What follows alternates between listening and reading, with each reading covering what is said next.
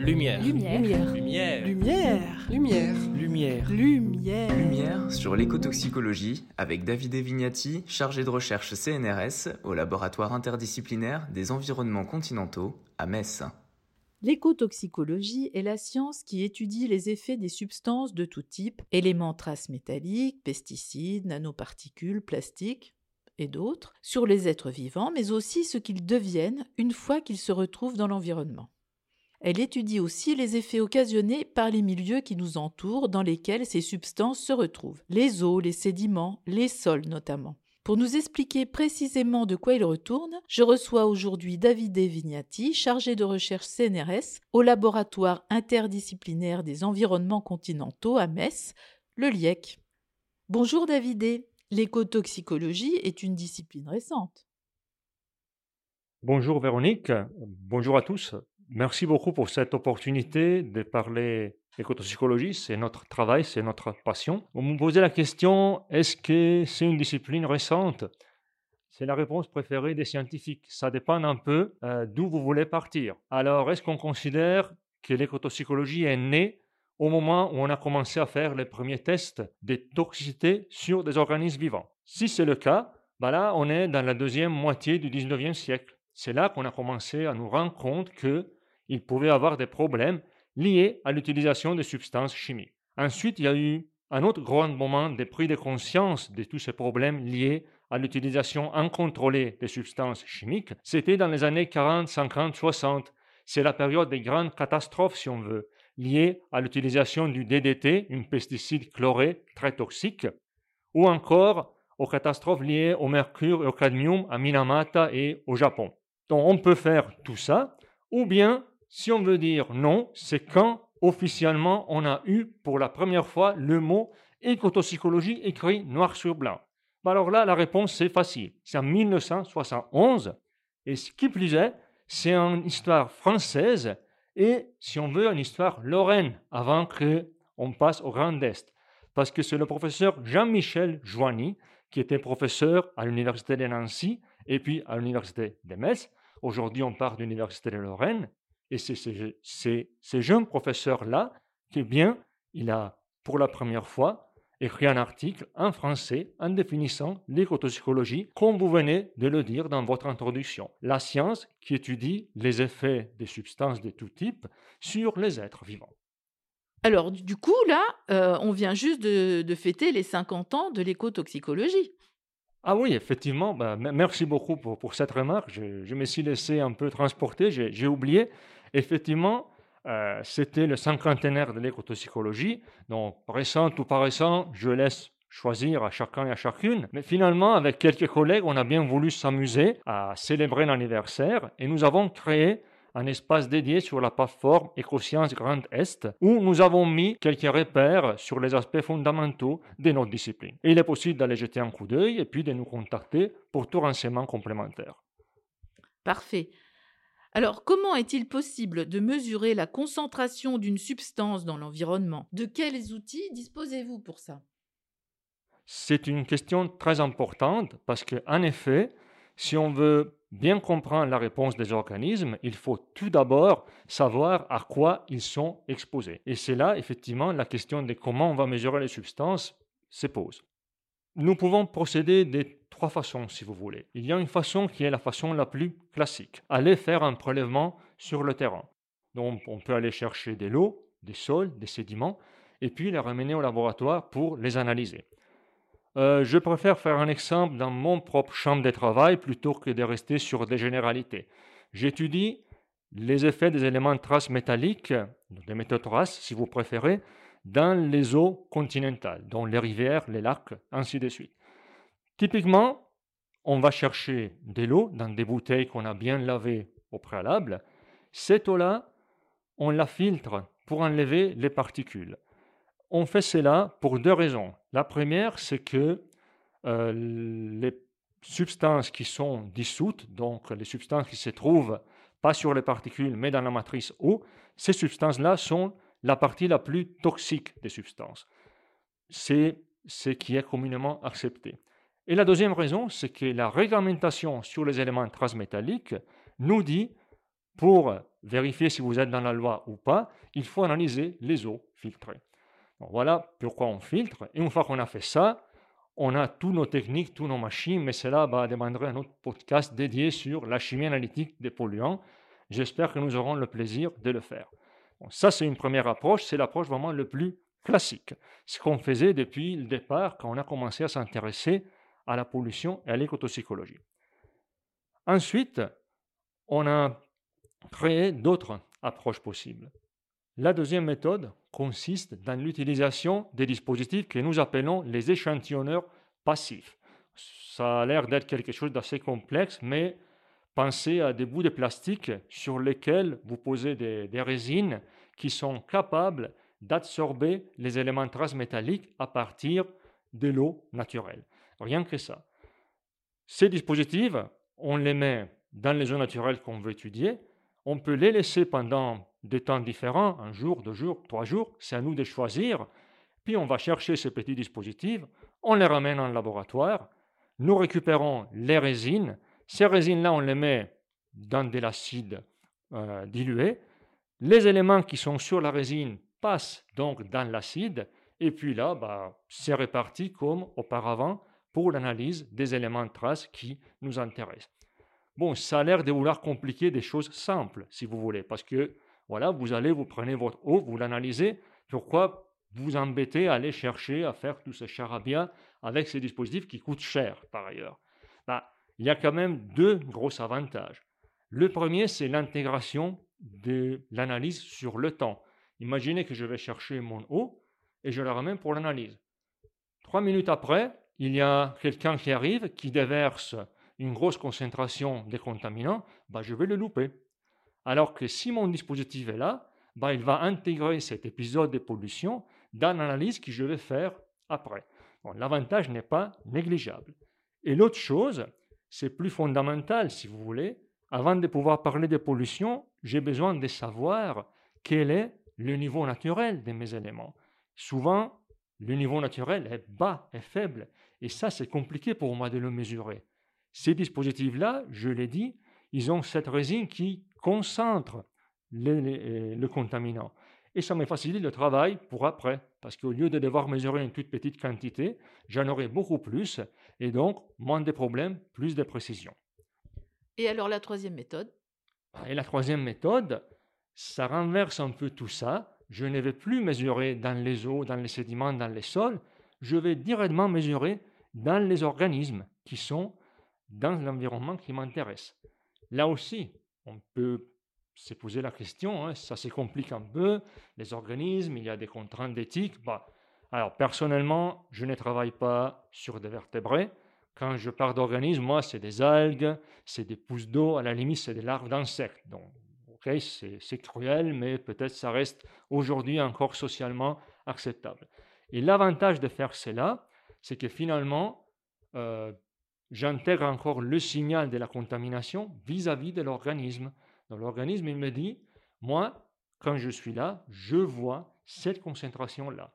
Et c'est tellement bien, il y a même des collègues qui font ce que nous appelons du biomonitoring, c'est-à-dire ils utilisent des invertébrés, des moules d'eau douce, ils vont récupérer ces moules dans des endroits qui sont choisis, et puis ils mesurent la concentration de différents contaminants dans ces moules, et ils peuvent aussi, par le même biais, mesurer certaines réponses biologiques. Donc là, nous avons une intégration des deux choses directement en situ, sur le terrain où les organismes vivent. L'exposition aux contaminants et la réponse à ces contaminants. c'est un champ de recherche qui euh, est très euh, actif et les agences de l'eau s'intéressent aussi à ces possibilités.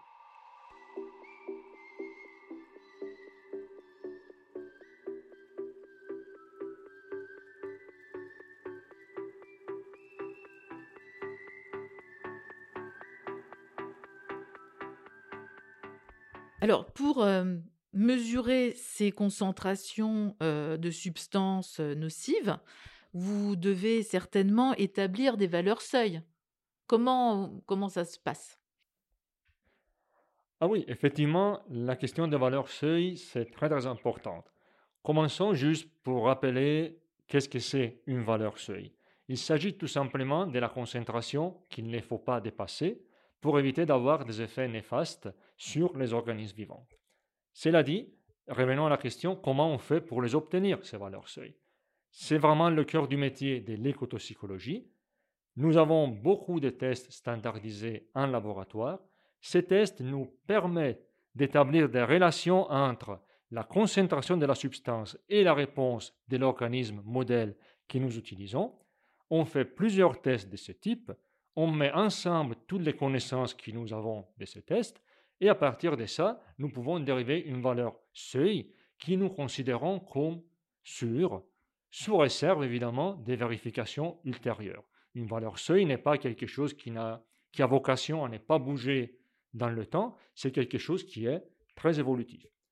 Euh, j'ajouterai encore une chose qui est très importante. On peut parler des valeurs seuil des toxicités aiguës et chroniques. Pour la toxicité aiguë, on part des concentrations très fortes qui on ne doit pas dépasser sur des périodes très courtes. C'est le cas, par exemple, des accidents de pollution. Pour les valeurs chroniques, en revanche, on n'est plus dans le long terme, on est plus sur la protection de l'environnement dans la durée. Et là, il s'agit des valeurs à ne pas dépasser pour s'assurer que l'écosystème, que les organismes puissent aller bien sur un temps finalement indéfini. Alors du coup, que faites-vous si les valeurs seuil sont dépassées? Euh, Une autre très bonne question. Il faut distinguer là le rôle des scientifiques et le rôle du gestionnaire. Notre travail, c'est peut-être des fois d'alerter en disant attention, là vous êtes en train de dépasser une valeur seuil. De notre point de vue, le dépassement d'une valeur seuil déclenche tout simplement le besoin d'aller en savoir plus. J'ai dit, j'ai souligné, je pense, enfin j'espère, j'ai souligné que ces valeurs sont dérivées en conditions de laboratoire. C'est des situations qui sont souvent éloignées de la réalité du terrain. C'est une espèce de premier repère pour nous dire attention, là vous allez peut-être avoir un problème. Mais ça ne veut pas dire pour autant, allez, on arrête tout, on va tous crever. Ça veut dire, attention, il faut faire davantage d'études sur le terrain, dans des conditions euh, réelles, pour savoir est-ce qu'on a vraiment ou pas un problème. Euh, si je reviens encore sur les éléments transmétalliques, un concept clé pour savoir si le dépassement d'une valeur seuil va ou pas poser un problème, un concept clé, c'est celui de la biodisponibilité, c'est-à-dire la fraction de l'élément trace qui peut effectivement rentrer, être accumulé par l'organisme. Quand nous allons mesurer, nous mesurons la concentration totale. Même quand on filtre, c'est une concentration filtrée totale mais seulement une partie de cette concentration sera disponible pour l'organisme. Donc, si on dépasse cette valeur seuil pour l'élément X, on peut commencer à se dire, OK, maintenant tu vas déterminer la fraction biodisponible. Et par ailleurs, c'est ce qui se fait déjà au niveau réglementaire pour des éléments comme le nickel et le plomb. La loi, là, nous dit, tu, fais du monitoring sur eaux, mais tu le fais en termes de fractions biodisponibles. Et comment tu fais pour faire ça? Et bon, on va faire des mesures classiques, mais ensuite on a des outils de modélisation qui vont nous permettre de déterminer cette fraction biodisponible. Donc pour, pour résumer, un dépassement, ça déclenche une alerte dans le sens faites attention, il faut étudier davantage. Et puis, par exemple, on voit que la fraction biodisponible est faible, on peut en principe rester tranquille. On voit que la fraction biodisponible est élevée, bah alors là, nous, notre travail, c'est d'informer le gestionnaire et le décideur et de l'accompagner éventuellement dans la prise des mesures nécessaires. Mais il faut bien distinguer le rôle de l'écotoxicologue du rôle du gestionnaire et du décideur. Ah oui, alors là j'ai bien compris les, valeurs seuil. Est-ce que vous pouvez nous contextualiser dans un exemple? Bah, Avec beaucoup de plaisir, surtout que là nous sommes en train de travailler sur une thématique très très intéressante, ça a justement à faire avec le nickel. Parce que le nickel, c'est un des éléments qui est utilisé dans les batteries de nouvelle génération pour la mobilité électrique. On parle de batteries lithium-ion, c'est vrai, mais elles contiennent aussi du nickel et, du cobalt. Plus peut-être d'autres choses, là je ne suis pas vraiment spécialiste. Mais je connais bien, je connais bien le, nickel.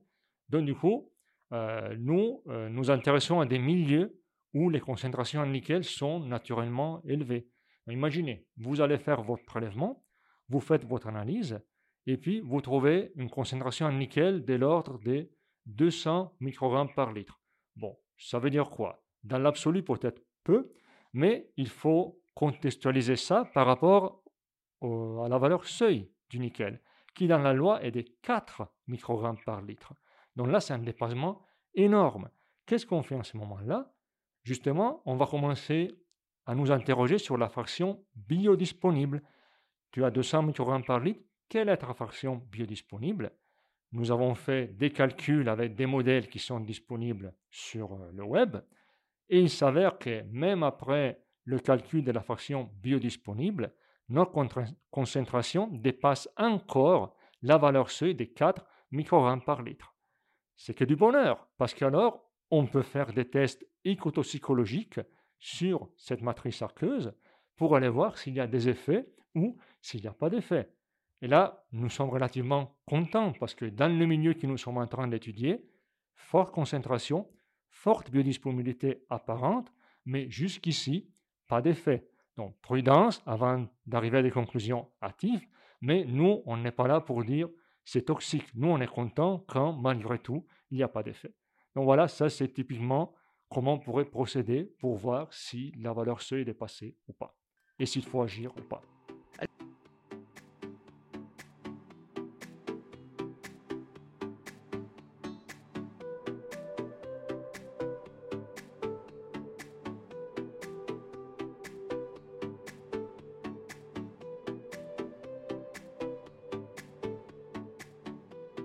Alors, il y a le nickel, bien sûr, mais il y a un nombre important d'éléments traces métalliques et d'autres substances aussi qui sont nocives. Vous pouvez nous en parler? Euh, Là, vous mettez l'accent sur euh, un des grands, grands défis de l'écotoxicologie pour le XXIe siècle. Effectivement, je crois, selon un rapport de l'Agence européenne de l'environnement, il doit y avoir environ 100 000 substances chimiques qui circulent. Et les connaissances écotoxicologiques sont suffisantes, sont considérées comme suffisantes pour seulement environ 5000 parmi ces substances. Donc on a des grosses, grosses inconnues.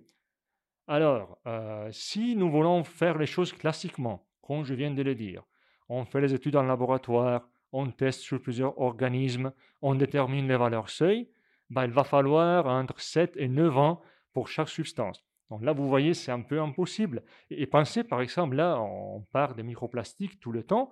Ben, on sait qu'elles sont partout, mais on ne sait pas encore à partir de quel seuil elles sont toxiques ou pas. vous voyez, et, pourtant, c'est un problème réel. Donc, pour, revenir à nous, comment on fait? C'est carrément impensable de pouvoir s'attaquer à chaque substance. Là, la plus grande espoir vient euh, vient de l'étude des mécanismes de toxicité. La réponse à ces grands défis des cocktails de substances, c'est l'étude des mécanismes d'action. Le mécanisme d'action permet de nous savoir comment la substance travaille, comment la substance agit à l'intérieur de l'organisme même. Et c'est où l'intérêt? C'est que différentes substances pourraient avoir un même mécanisme d'action. Donc je n'ai plus besoin d'étudier 100, 200, 300 substances, une famille de substances avec des propriétés semblables. Là, je n'étudie 2, 3, 4, 5, ça reste gérable. Hein. Et puis, à partir des connaissances que j'ai obtenues sur ces substances-là, je peux gérer de façon efficace toute la même famille de substances. Je vais quand même mettre un bémol, c'est valable pour les substances qui ont le même mécanisme d'action, donc pour les perturbateurs endocriniens, par exemple. Mais ce n'est pas valable, je ne peux pas penser de gérer euh, ensemble le nickel et euh, les microplastiques. Là, il va falloir étudier les deux séparément. Alors, dans vos derniers travaux, vous vous intéressez justement plus précisément au milieu riche en nickel et en chrome. Qu'en est-il de cette recherche? Oui, effectivement, j'ai beaucoup parlé de nickel, c'est parce que c'est une recherche qui, qui nous intéresse beaucoup en ce moment. Euh, on associé le nickel et le chrome parce que les roches qui sont riches en nickel typiquement sont aussi riches en chrome et vice-versa. Donc on revient dans, le cas aussi là un peu d'un effet cocktail. Donc, le nickel, je l'ai dit, il rentre dans, dans, les batteries pour la mobilité électrique. Bah, le chrome, tout ce qui est acier inox, le nickel aussi d'ailleurs, euh, pour la, encore pour la galvanoplastie, ou si on pense globalement, le, le tannage du cuir, ça se fait encore en grande partie à plus de 90% selon l'association des tanneurs, c'est encore mm, avec du chrome, même si on voit apparaître justement des entreprises qui ont conscience environnementale et qui essaient de ne pas utiliser du chrome. Donc nous, euh, on allait chercher un peu, euh, on, fait des recherches en laboratoire pour étudier l'effet du nickel, l'effet du chrome, l'effet du nickel et du chrome ensemble, sachant que, bon, que le chrome, c'est un peu plus compliqué parce qu'il existe dans deux formes chimiques. Il s'appelle le chrome 6 et le chrome 3. Et ces deux formes-là, même si c'est le même élément, ces deux formes-là ont des comportements qui sont complètement différents. Donc, si on veut comprendre les effets des mélanges nickel-chrome, on n'a pas deux éléments de trace, mais on en a finalement trois. Le nickel, le chrome 6 et le chrome 3. Et puis bon, je vais encore rappeler une chose par rapport à ces éléments de trace. Il ne faut pas oublier que on les considère souvent des polluants, mais qui c'est des, des, choses qui sont naturellement présentes dans la croûte terrestre. Et donc, des, des fois, il y a des situations où la géologie fait en sorte que les concentrations soient naturellement élevées. Elles peuvent être naturellement élevées et toxiques. Mais dans ces cas-là, c'est sûr que pour nous, écotoxicologues, a un intérêt des recherches, mais pour le gestionnaire, ce n'est pas la même chose qu'une pollution qui est provoquée par euh, des rejets euh, industriels ou par la présence d'une station de traitement des eaux usées. Donc nous, dans, ces endroits qui sont naturellement riches en nickel et en chrome, on va faire nos recherches et c'est des recherches qui ont aussi un intérêt vis-à-vis d'une exploitation minière responsable parce que qui part des gisements enrichis part d'une extraction minière potentielle et donc il faut bien savoir au préalable est-ce que si je vais mobiliser mais euh, mon substrat riche en nickel et en chrome, je vais provoquer ou pas des problèmes. Donc nous, nous attaquons aussi à ces genres de questionnements.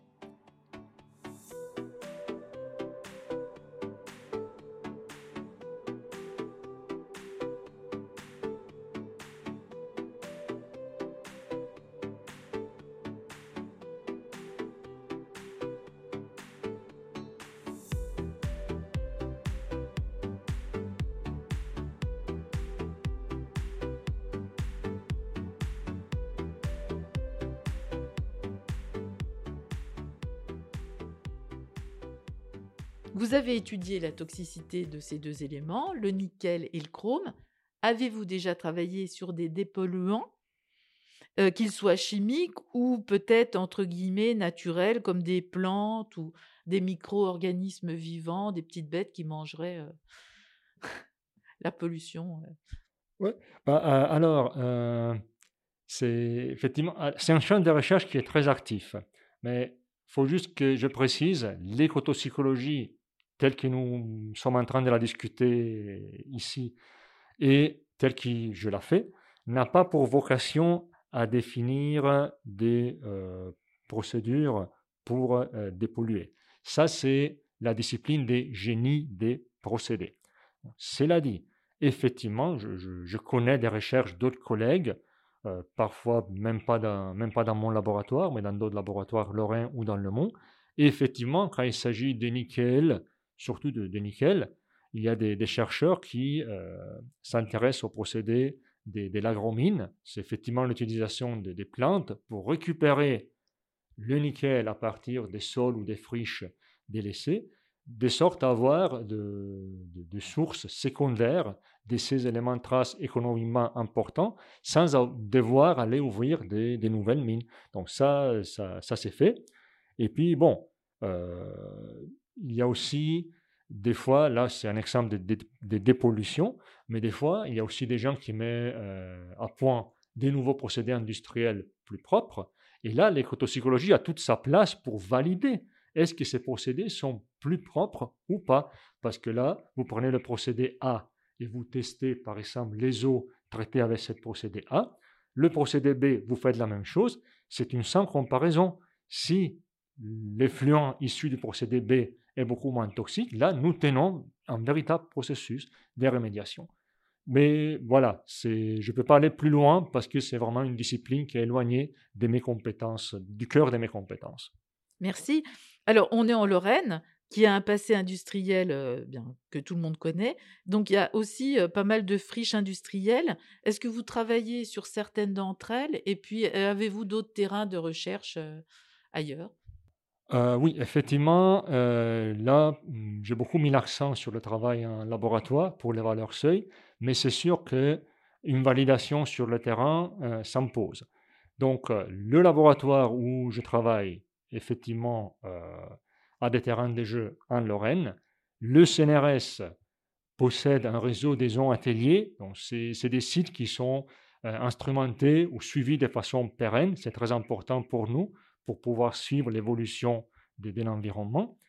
Et puis, euh, par exemple, il y a aussi, toujours en Lorraine, un groupement sur les friches industrielles qui s'intéresse à la contamination du, passé pour pouvoir proposer des procédés de dépollution, comme vous avez évoqué, ou encore pour mieux comprendre les effets de la toxicité de, ces friches.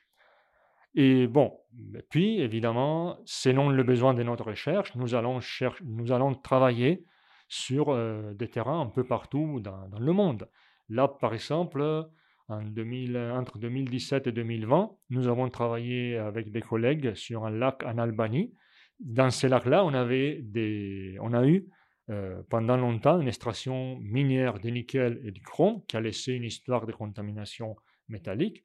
Et puis nous, avons, nous sommes allés faire nos, campagnes. En campagne, c'est quelque chose qui se prépare. Donc là, on a fait un long voyage de 2000 km avec un camion équipé, avec les douanes, en devant faire toutes nos déclarations. Donc, bah, et une fois sur place, bah, nous avons fait plein de prélèvements pour comprendre si les sédiments pollués qui sont restés après les activités pose ou pas un problème environnemental. Et là, bah, on a vu qu'il mm, y avait une forte contamination, mais apparemment, la biodisponibilité n'était pas très très forte parce que ces sédiments-là ne se sont pas révélés toxiques dans nos tests de laboratoire. Et pourtant, on est encore en train de poursuivre les études parce qu'on a vu que, en revanche, pour les organismes qui vivent sur site, euh, ces éléments sont bien disponibles. On retrouve du nickel et du chrome dans les organismes sur site. Est-ce que ces éléments donc circulent dans la chaîne trophique et dans les organismes? C'est euh, encore en train de, se faire. Bon, ça, c'est un exemple d'un terrain de jeu. Sinon, bah, un autre terrain de jeu sur lequel nous travaillons beaucoup, c'est en petite rivière en République euh, tchèque. Et effectivement, c'est une autre de ces systèmes naturellement riches en, nickel et en chrome. Ça va nous permettre de valider sur le terrain toutes les connaissances que nous pouvons obtenir en laboratoire. C'est une étape qui est extrêmement importante parce que ça va nous permettre d'avancer et toujours d'améliorer nos connaissances. Je vous remercie Davidé pour nous avoir apporté vos lumières sur cette jeune discipline qu'est l'écotoxicologie. Avez-vous quelque chose à ajouter? Bon, il faut faire attention là parce qu'il ne faut pas mélanger le, scientifique et le citoyen. Tout simplement, je pense que j'espère avoir un peu passé le message que l'écotoxicologie, c'est un peu une affaire à nous tous et toutes. Parce que euh, là, la valeur du, du, marché des substances chimiques, ça se chiffre dans des billions de dollars et c'est vu à la hausse. Donc on n'a pas fini avec la gestion des substances euh, dangereuses, potentiellement dangereuses. Donc, on n'a pas fini euh, avec l'écotoxicologie et j'espère qu'on pourra contribuer à un environnement plus sain et plus sûr pour tout le monde avec nos recherches. Voilà. Merci David. Au revoir, à bientôt. Merci à vous. Au revoir. C'était Lumière sur l'écotoxicologie avec David Vignati, chargé de recherche CNRS au laboratoire interdisciplinaire des environnements continentaux à Metz.